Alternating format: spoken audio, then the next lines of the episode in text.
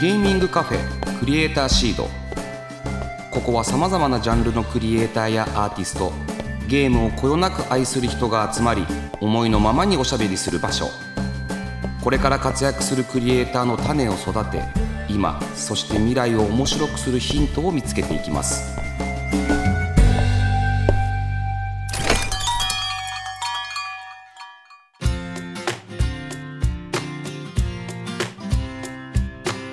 いらっしゃいませ。ゲーミングカフェクリエイターシードオーナーの坂本和則です。この番組は毎回ゲストをお迎えしてまったりコーヒーを飲みながらゆるーくトークしていきます。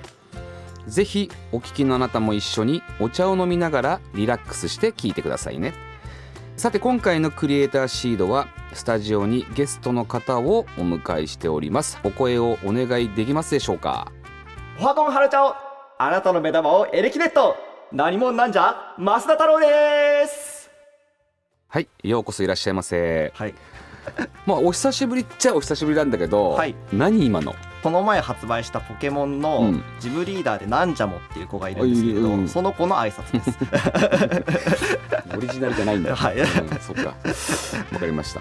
まあお久しぶりじゃあお久しぶりですね。はいそうですね、はい。お元気でした？元気ですね。だいぶ元気でやらせていただいております。あでもともと僕とね増田さんの関係はですねこの後増田さんがどんなゲームを作ってきたかみたいなのが出てくると思うんですけどこのゲームをですね面白いよねというところで、うん。ぜひ一緒にやりませんかという声をかける人とかけられる人っていう関係ですよでね担当にうちの小田っていうのがついてるんですけど実は小田が声かける前に僕その前に声かけてるんですよね。はいそうですよ。アンティーズのそうそう時代そうそうそうそう。にはい。と多分2019年の東京サンドボックスで初めてお声掛けいただいたんですよその時すごく覚えてましてあすごいパブリッシャーが来てくれたぞっていうのをメンバーで話したのを覚えてますすごく。あちょうどバトルーンとかのやつもあって、はいはい。で学生がゲームを作ってるっていうのが僕からすると嬉しくて、はい。すごく面白いゲームだったんで声をかけた記憶が僕も実はあるんですよ。はいはいはい。でその後お小田が2019のデジゲー博かな？20か。声かけてくれて、そこからその小田もずっと学生時代にゲームを作ってた人だったんできっと多分意気投合してくれたのかなと思って、はいはい。フィニックスに来てくれたっていうようなそんなお付き合いですよね。そうですね、厳密にはそのデジギ博のちょっと前に小田さんからご連絡いただいて、ツイッターの DM で、へー。なのでその時はやっぱりメンバーであついに来てくださったっていうあ気持ちでしたね。はい、いやそういう話いっぱい聞きたいな。はい、はいということで今日は増田太郎さんご自身についてのお話も伺っていきたいと思います。はい、よろしくお願いしはます。まずは増田さんってどんな人なのっていうところでかなり遡りますよ。はい、幼少期からゲームは好きだったんですか？はい、幼少期からゲームすごい好きでした。うん好きすぎて父親にドロップキックされたことがあります。それをやめろっていう意味で、そうです。なんでかっていうと、うん。ちょっと話それちゃうんですけれど、ポケモン大会を自宅で開いたことがあって、はいはい。友達10人くらいを集めて、うん。でもポケモン大会楽しすぎて僕空手習ったんですけど、うん。空手をすっぽかしたんですよ、はあはあ。そしたら友達10人の前で父親が階段ダダダダダって降りてきてガンと ドロップキックしてきて「お前空手行け」みたいな感じで。なんという大会系されな。たことがあります。えでもその後にも先にもその1回だけえそれですけど、ね、ちなみに何歳ぐらいの時？これはもう小学23年生の時でした。23年の時に大会やってたんだはい。シンプルに試合すんの？お互いで。そうです。当時その Wii のポケモンバトルレボリューションっていうゲームがありまして、はいはいはいはい。当時ポケモンって DS で出てたじゃないですか、うんうんうん。この DS を持ち寄って自分のポケモンで対戦することができるっていうツールにもなってて、はいはい。各々の DS と Wii をつなげることで、うん。Wii のそのポケモンバトルレボリューション上に自分たちのポケモンが出てくるっていうへのがありまして、なんでそれを使って大会やってたっていう感じですね。すごいなで空手の話ちょっと聞いてもいいですか？あいいですよ。空手は何、何歳ぐらいからやってたんですか？これは小学2年生から小学5年生の終わりまでやってました。そうやって聞くと急になんかごっつく見えてくるね。いやいや。でも本格的にゲーム開発やり始めるまでは結構運動をやってたんですよ。空手終わった後は歩きながら演奏するマーチングバンドっておやってておあの一糸乱れぬチームワークでやるやつなんそうですそうでです。はい。でその後はブレイクダンスやってて っていうのをやってきたんで結構運動もやってました。すブレイクダンス？ブレイクダンスってさ僕今45歳ね。はい。僕らが小学生ぐらいの時に流行ったんだけどそうなんですね。一回流行って、はいはいはい。でその後確かに深夜のテレビ放送とかでもやり始めてたね。ああはいはい。帽子かぶってなんかやって。そうです。本当にもう僕も頭で回る系の技やってたんで帽子もかぶってもうこう床の上でくるくるくる回るみたいなやってました。それはどのぐらいやってたんですか？これは高校の部活で3年間やっててで結構頑張ったんですよ。その実は今 VV ラボっていう後で多分またお話しすると思うんですけど、うん。シューフォーズ作ったチームの音楽担当と同じ部活で一緒にずっとブレイクダンスやってたんですよ。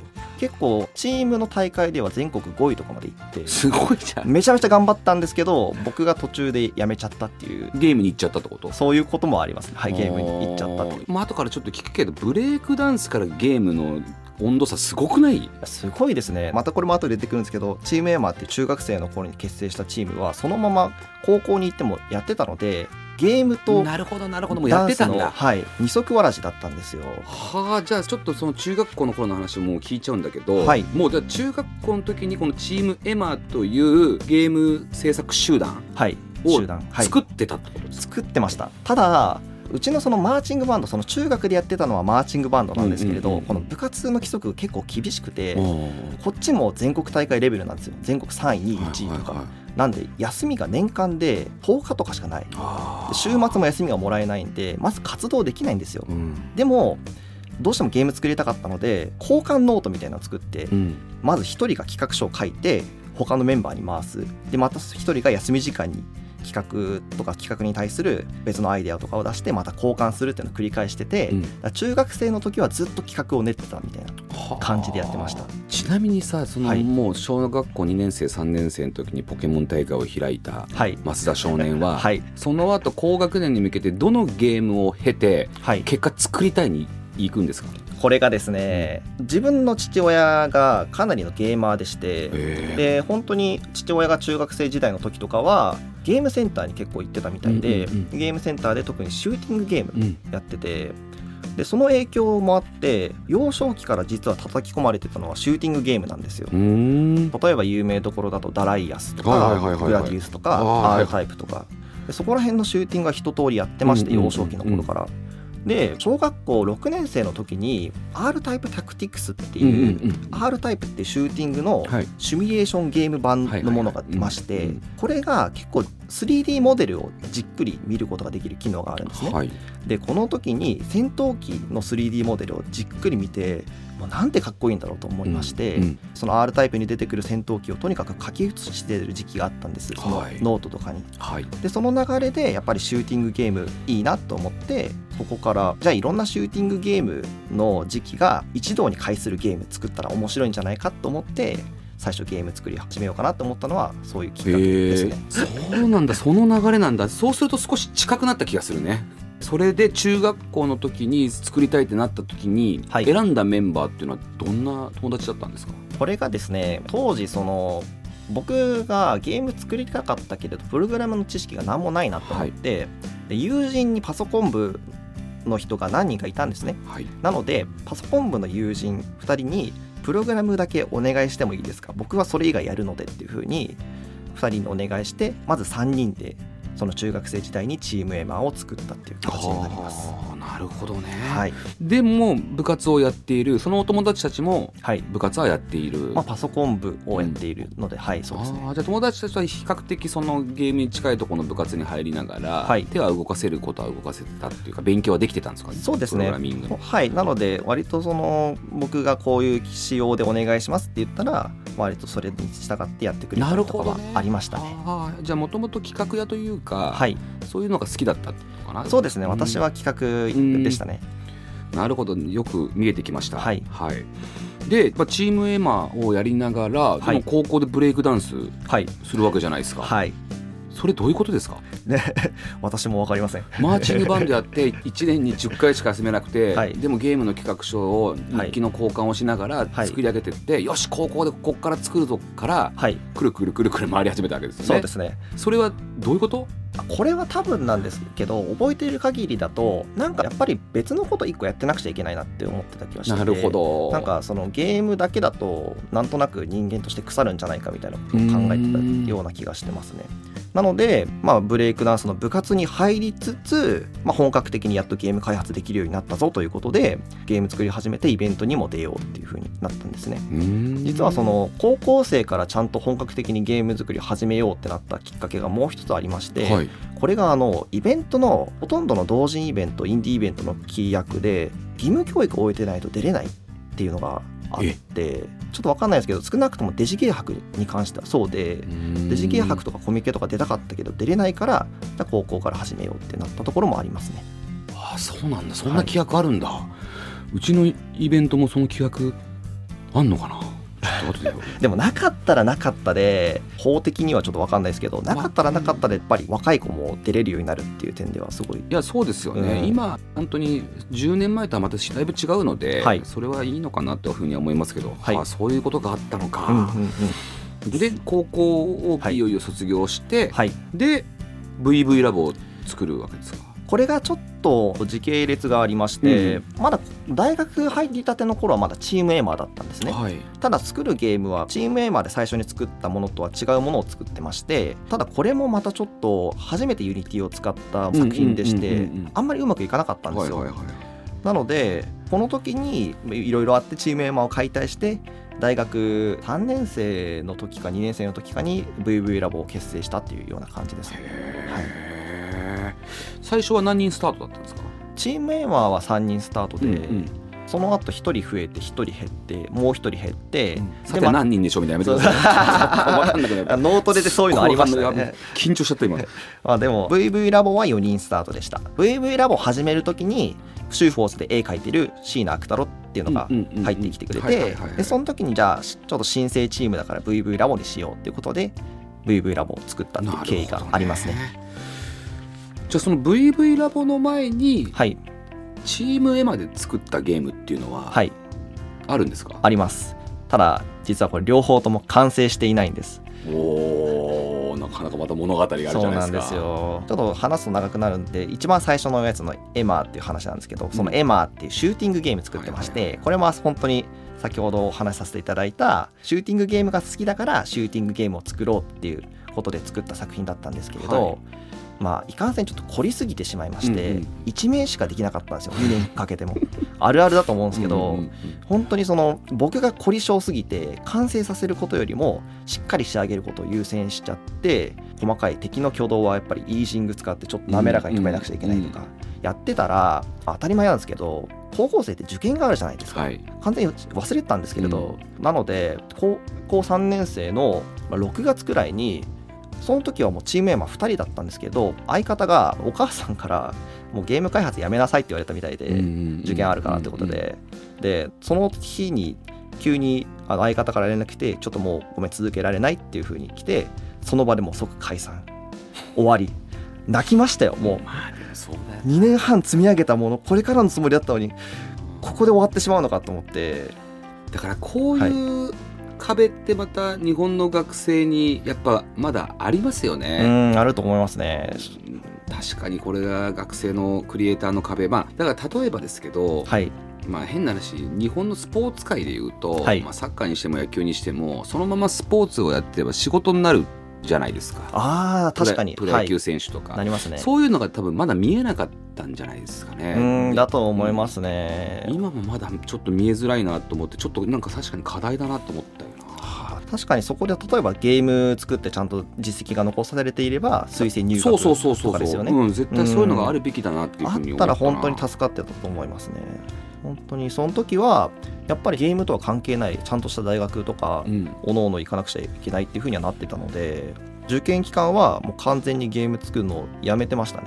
いやそれは多分課題だと思う。絶対にゲーム制作って、まあ、分かんないです。高校野球とか3年間やってるのと一緒じゃないですか、はい、そうですね。むしろもっとやってる可能性あるわけじゃないですか、はいはいはい、でそこは評価されるような多分これからなっていくと思うんですけどちょっと時間かかりそうだけどスピードアップした方がいいなと思いました。ああそうなったら本当にありがたいですね。まだ24歳だもんね。まだまだもうもうかもしれないですけど、いやいやいや でもすごいなと思う。いやありがとうございます。はいちょっといよいよね、えー、と続いてはね大人気ゲーム「シューホーズ」についてお話を伺いますよ。はい、はい。こちらは2022年7月に NintendoSwitch と Steam にて配信開始されましたと、はい。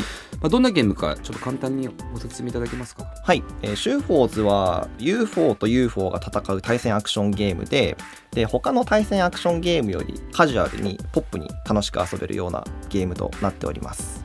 これは何いつ頃から構想があったんですか？これはですね VV ラボを結成したのが確か2018年だったんですけれど、はいまあ、その時一回そのチームエマが解体された状態だったんですね、うんうん。でただ僕は個人でデジゲー博に申し込んでたんです。はい。その時に2018年11月のデジゲー博に、うんうんうん。でも2018年9月2ヶ月前の段階で何も作るものは決まってなくて。えー、そうだったんだ。そうなんですよどうしようと思いまして、はい。その時9月に CEDEC っていう、まあ、イベントを毎年やってるんだけど、はい。 CEDEC でもうずっと並んでる時とかメモ取ってどういうゲーム作るかっていうのをもうずーっとその CEDEC 並びながらも書き続けててその中で1個生まれたのが、まあ、これのシューフォーズの元となるアイデアのゲームなんですね。へなので、えっとまあ、そこから1ヶ月くらいで Unity で僕が試作を作りまして、ーうん。でもやっぱりその作ったもののちょっとやっぱ人手が足りないなってことになって、うん。もう一回みんな集合っていう風にしてあのチームメンバーの残ってくれてた2人とそのシーナ・アクタロっていうもう一人新しい人を入れて4人で VV ラボを作りましてで初めてその2018年11月のデジゲー博に VV ラボとしてシューフォーズを初お披露目したっていうようんんな感じになります。なるほど VV ネーミングのなんかはい。意味みたいなのはまあありそうですよね、これです。ああこうそれか。両手でピースするとやっぱり当時はあのなんか両手でピースしたら全部ハッピーな気持ちになれるよねっていうふうに個人的に勝手に思ったんで、両手のピースの V とあとはその VV 行くぜみたいな感じの感じの気持ちですね、ではい。えーそういうネーミングなんですね。つけました、はいいやシューホーズ説明ありましたけど、はい。なんかすごくうなんて言うんでしょう、まあ、早く決着もつくし、はい。まあ、操作が簡単じゃないですか、はいはい。で説明もほとんどいらない、はい。もう最高でなんですよそシンプルなゲームで。はい。対戦が盛り上がる、これをまだ当時ねあの若い学生さんが作ってたっていうので僕結構感動したんだよな。あありがとうございます。結構いろんなとこからお話来たんじゃないですか？ああ来てましたね。いただいてはいたんです。それこそもっと早い段階で、ね、先ほど来ていただいた東京サンドボックス2019年4月の段階でも来ていただいたパブリッシャーさんもいたんですけれど、うん。もうちょっとできることならなんかこうなんでしょうこういう方もあれですけどもっとサポートの手厚いところがいいなっていう気持ちがありまして、その時はちょっとごめんなさいってお断りさせていただいたりもへしててなのでそういう意味ではフィニックスさんっていうのは本当にその、まあ、最初デジゲー博で小田さんとうん。川村さんうんに来ていただいたんですけど、まあ、その時に直接熱意を伝えてくださったのであやっぱり熱意持ってくれてるなっていうのがもうすぐ分かったので、ーうんうん。他のパブリッシャーさんとかはメール一方だけとかだったんですけど、そういう点でやっぱりフィーニックスさんを選ばさせていただいたっていうのはありますね。ちょっと小田のいい話は全面カット。ここでちょっとそんなひどい扱いなの？えー。まあとはいえ2年？はい。構想から2年、3年ぐらいかかったんですか？あーそうですね。なんだかんだ3年半ぐらいリリースまでかかった気がしますね。まあでもなんかキャラクター設定とか結構絶妙なバランスじゃないですか、はいはいあそこら辺の設定とかも全部増田少年がやってたんですか？いえいえもうその時はグラフィックとか世界観はもう任せてたんです。そう椎名太郎が独特だよねあれもねあの絵もね。そうですねはい。うん。可愛いですよね、うん。絵描くのが好きでで世界観作るのが好きっていう風に言ってたので、まあ、全部お任せしますっていうことで任せてしまってで僕はそのゲームの遊びの部分とかあともうその時メインプログラムもやってたのでメインプログラムやりはいはいはいはい、はい。感、じですねそっかいやでも最初にやった時にね手裏剣いるじゃないですか、はい。俺あれは最初まだ全然出来上がってない時ですよ、はい。チートだと思いましたよ。は バンバン打たれて、いはいはいはいはい。動き止まって。あれだけもうここここう打てますから、ね はい、いやー懐かしいなー、はい。でも本当衝撃的でしたよあれは。ありがとうございます。ん。まあ紆余曲折、まあ、あったと思うんですけど、はいまあ、無事リリースされたわけじゃないですか。そうですね。はい。その時は、まあ、反響も含めて気持ちも含めてどんな感情でした？いやもうやっぱりやっと終わったって気持ちが強かったですね。本当に最初は3ヶ月で作りきるつもりだったんでそれがいつの間にか3年半とかに伸びてしまってこれもう正直いつ終わるのか分かんないうん。みたいな話もちょっとしたりしてたんで、まあ、やっと終わったなという気持ちがでかかったですね本当に。あとはやっぱりゲーム出した時にやっぱ遊んでくれる人がいっぱいいて、はい。あゲーム出すところからスタートなんだなって思いました。初めてその見てもらうからこそのゲームだっていうことは分かりましたね、やっぱこれはねゲームをリリースまでした人しかわからないね。そうかこれはね気持ちなんですよ、い。本当その通りなんですよ。やっぱりねゲームは出すってことがやっぱ大事だなと思いますよね。そうですね。でそれでまた反省すればいいじゃないですか。うーうん。んはいいろいろありますけれども、そうですねでまあシューホーズ、まあ、はい。今もあの当然人気なんですけど、はい。面白いしいろんなイベントで使われ始めてますよね、はいこの前もザ・バックホーンとかのあの山田さんがやってくれたりとかしてね、はいはいはい。すごい盛り上がってましたよ。そうですね。もうこちらもツイートで拝見させていただいた限りなんですけれども、はい。本当に楽しくやってくださっててなかなかその僕もあんなでっかいプロジェクターのスクリーンでやる機会っていうのはないのうんで、まあ、純粋に行きたかったなっていう気持ち。あそうですね。そうなんですよ。あのねまた5月にやるみたいなんでぜひあそうなんですね。あのはい。それこそ子供もね楽しそうにやってましたよ。あもうちっちゃい子供たちが。はい。本当に子供たち大好きなので。ああ見るとまだこのゲームには可能性あるなと思うわけですよね、はいなんかさすがにでも何キャラを増やしたりとかそんなことはんないんですか？ね、いやーちょっとやっぱ悩みますよ。うん。目合わせるみたいな。いやそうですね。なんかいろいろやっぱりまあ遊んでくださってる方もいるのでそうですね確約はできないんですけれどやっぱり考えてはしまい今考えてしまいますよね。考えてしまいます、うん。はいねそうですね。なんでやっぱ昨日もちょっと振り返りのつもりでシューフォーズ触ってまして、えやっぱ思うところがいろいろあったりはしまうすねまあちょっとねどうなるか分かりませんけどはい。楽しみにしときますよ。はい、はい。よろしくお願いします。さて増田さんもうちょっとねあっという間にそろそろお時間が。あら。はい。はい増田さんには次回もご出演いただき現在のインディーゲーム業界に思うことやこれからの野望についてもお話をどんどん伺っていきたいと思います。はい。ひとまず今週はありがとうございました、はい。ありがとうございました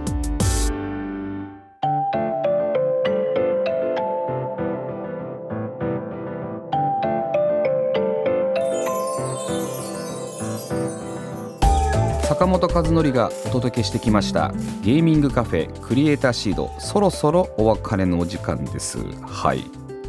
今日のゲスト増田太郎さんでしたけれども。まあねあの3年ぐらい前からあ当然知ってはいたんですけれどもちゃんと話すのがほぼ初めてでしたので彼の人となりが知れてよかったですよ。うん、空手少年ね。空手少年からマーチングバンドをやりからブレイクダンス。はい。その間にゲーム制作チームを作りで部活が忙しいから日記のやりたりをしながら企画を練り上げていったと。で VV ラボが完成してシューホーズに至るというね。まだ24歳なんですよ。ねえすごいな。次作るゲームが楽しそうだな。うん楽しみだなっていうふうに思いますさてクリエイターシードでは番組の感想や私への質問メッセージを募集しています。ツイッターから「ハッシュタグクリエイターシード」をつけるか番組メッセージフォームよりお寄せください。次回12月14日の配信は引き続き増田太郎さんをお迎えします。それではここまでのお相手は坂本和則でした。